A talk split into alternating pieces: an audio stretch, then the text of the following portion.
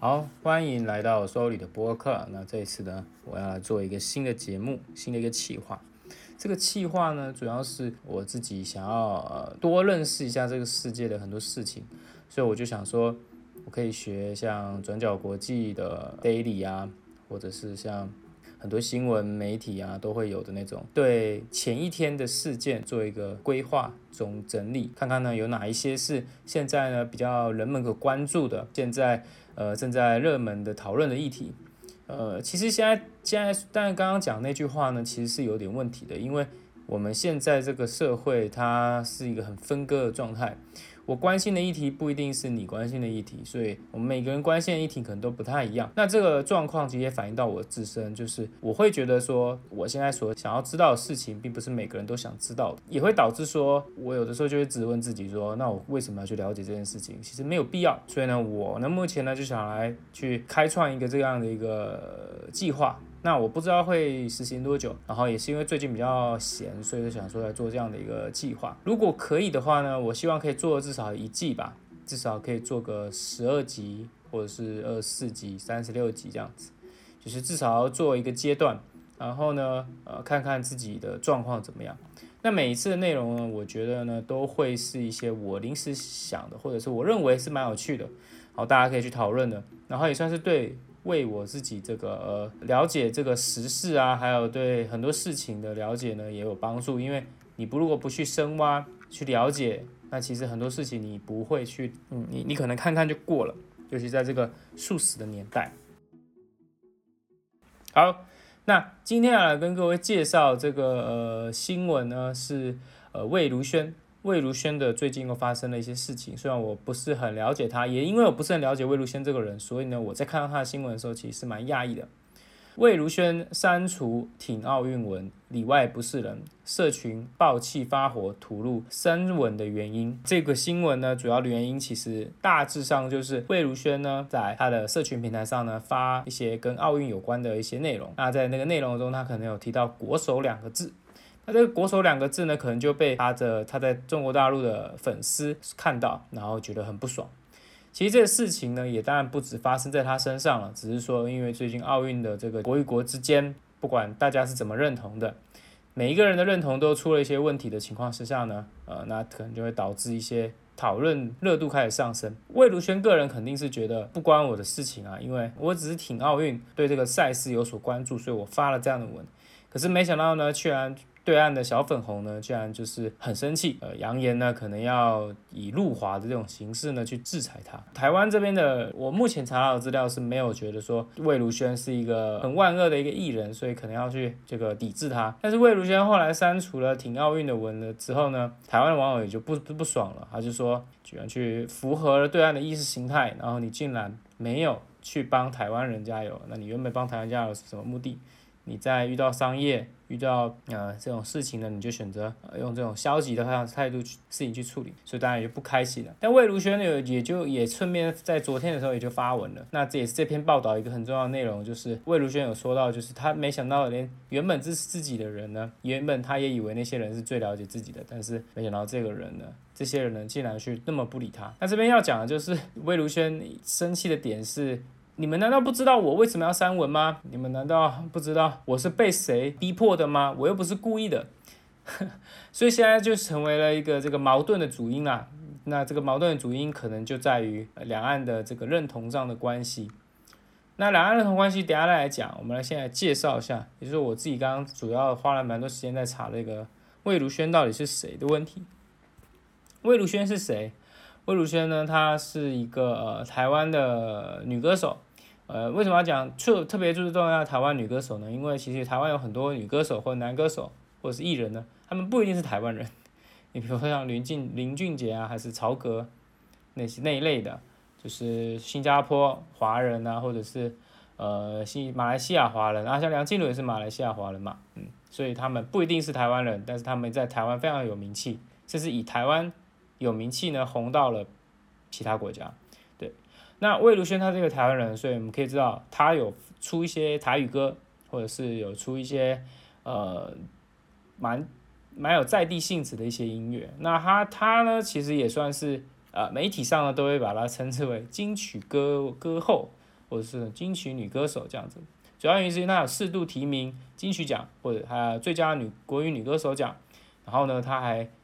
透过她的第三十呃在第三十一届金曲奖呢，凭着他的专辑呢《藏着并不等于遗忘》获得了最佳女歌手奖。那在这个《藏着不等于遗忘》的这个专辑呢，我小听两首，我觉得个人觉得他的歌呢都是属于一种嗯。很有个人特色，但我这个调调我不太确定是，国外有没有类似的团体有像这样子的，但是他的他比较属于那种情感式的展现，嗯，要说是摇滚吗？可能比较不像，或者是可能根本也不是摇滚，它比较有点偏爵士吗？那也没有那么那么那么随意，呃，但是我觉得呢，是一个不会难听的，不会难听的歌，嗯，如果你今天是呃喜欢听流行音乐的。我觉得你一定会蛮喜欢魏如萱的歌，因为魏如萱的歌是蛮有特色的，而且她的歌，说实话，如果你在 KTV，诶，也不一定是一个非常可以要表现你歌曲歌喉的一个的好选的一个歌的那个歌手的歌歌曲，所以，魏如萱她的唱腔是有是有趣的，尤其是在她出道的第一个张专辑的那个。卷卷卷卷法还是什么的那那张我有点刚刚有点忘记看听了一下是有点让我觉得哇如果你你以这样子姿态出来的话确实是会蛮蛮特殊的蛮特殊的而且每个人应该都会蛮喜欢的如果有你喜欢的人就是你在如果你也是从地下乐团这么上来的话肯定有你一波你特特别喜欢的观众。好，那讲完魏如萱之后呢，呃。另外一个比较特殊的是，同样一个事件呢，小 S 也也被这个台风尾扫到了。小 S 呢，在前几天的时候呢，也是频频繁的发出了一些跟奥运有关的内容。那他也是被小小粉红出征，小粉红也认为他是这个不爱国，有辱华的嫌疑。那小 S 在昨天呢，也就是发文了，就说我不是台独。特别是在微博上面嘛，我不是台独，然后目前也在微博置顶的状态。所以呢，呃，那是什么样的一个情形导致小 S 要做这样的事情呢？其实主要是他的代言，就是小 S 有坐拥四千多万中国大陆的粉丝，虽然里面不知道多少个水军，但是呃人数其实是蛮庞大的，而且他的话语话语权在整个呃不管是中国大陆还是香港啊、台湾这边。全都是非常有，如果你是他粉丝的话，你一定都会非常关注他的话，嗯，对，所以网络评论上呢，针对这个小 S 的这个评论呢，是这几天呢都有都有很多的留言。那有一个号称是透过大数据去分析的网络媒体叫网络温度计，它就有分析发生发生这件事情呢，主要是有几个关键字。那第一个关键字就是笑死，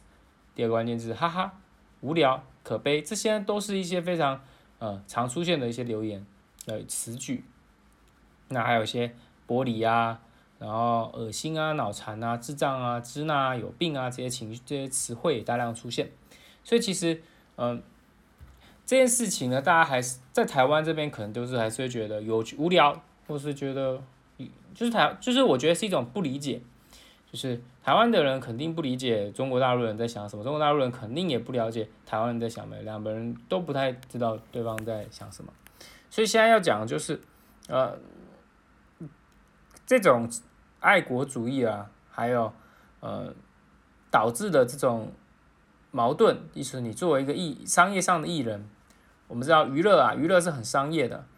那你想要赚钱，你就必须要去签一个合约。你要保障你的经纪公司的收入，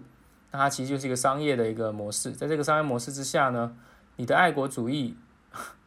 你要去应付这个是爱国，呃，这个商业呢，还是你商业呢也要应付这个爱国，其实很难去抉择的。作为一个台湾人，我们肯定不希望我们的艺人真的就真的是，呃，因为这个爱国，所以我们就都不出去。那你你的台湾本土其实做我们所讲的语言中文，最大的一个资源市场就在是对就在对岸，你你也不太可能就是忘记就是不做这件事不做这个工作嘛，你或者是就真的每个人都像谢和弦一样，就是看到钱就啊我不要人民币我不要我只台币，或是我只要日日币、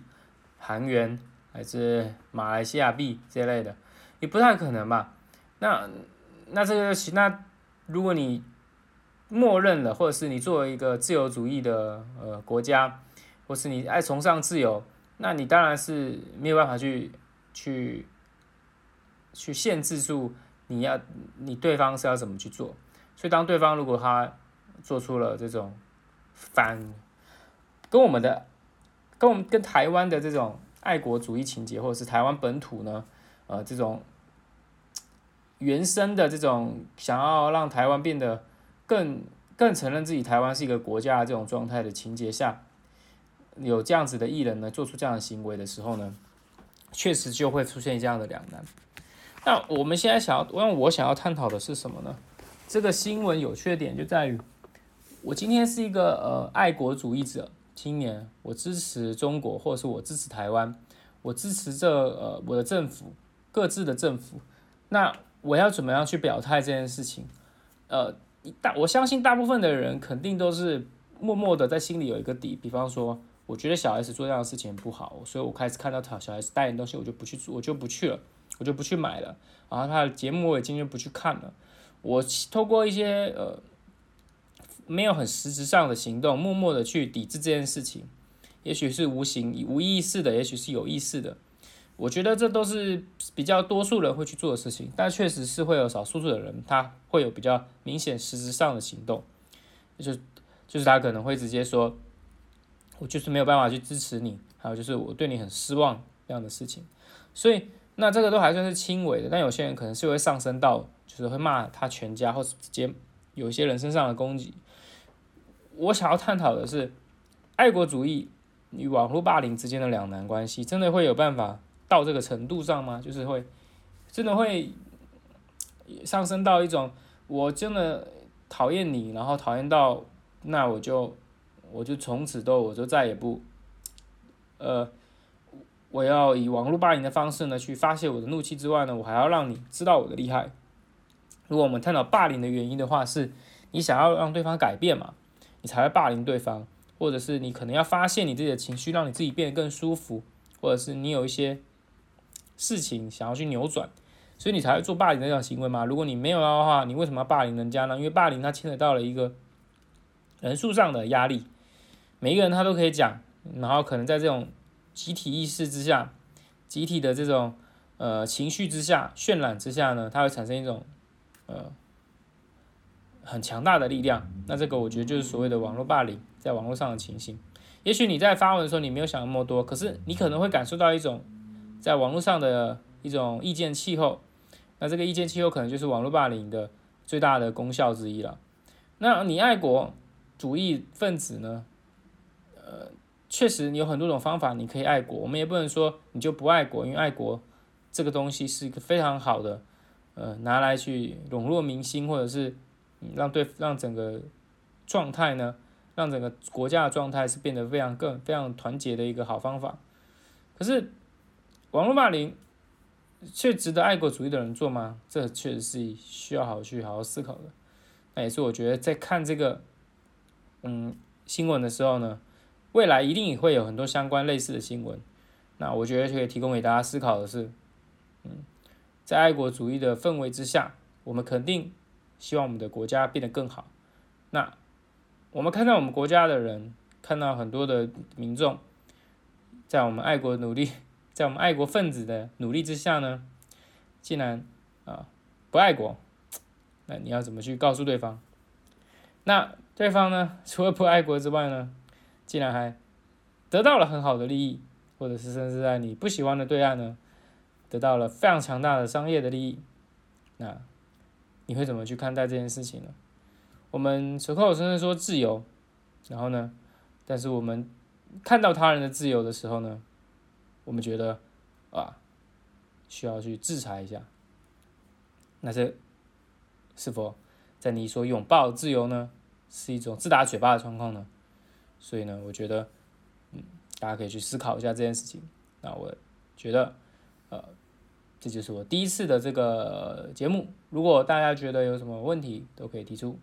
嗯，谢谢大家。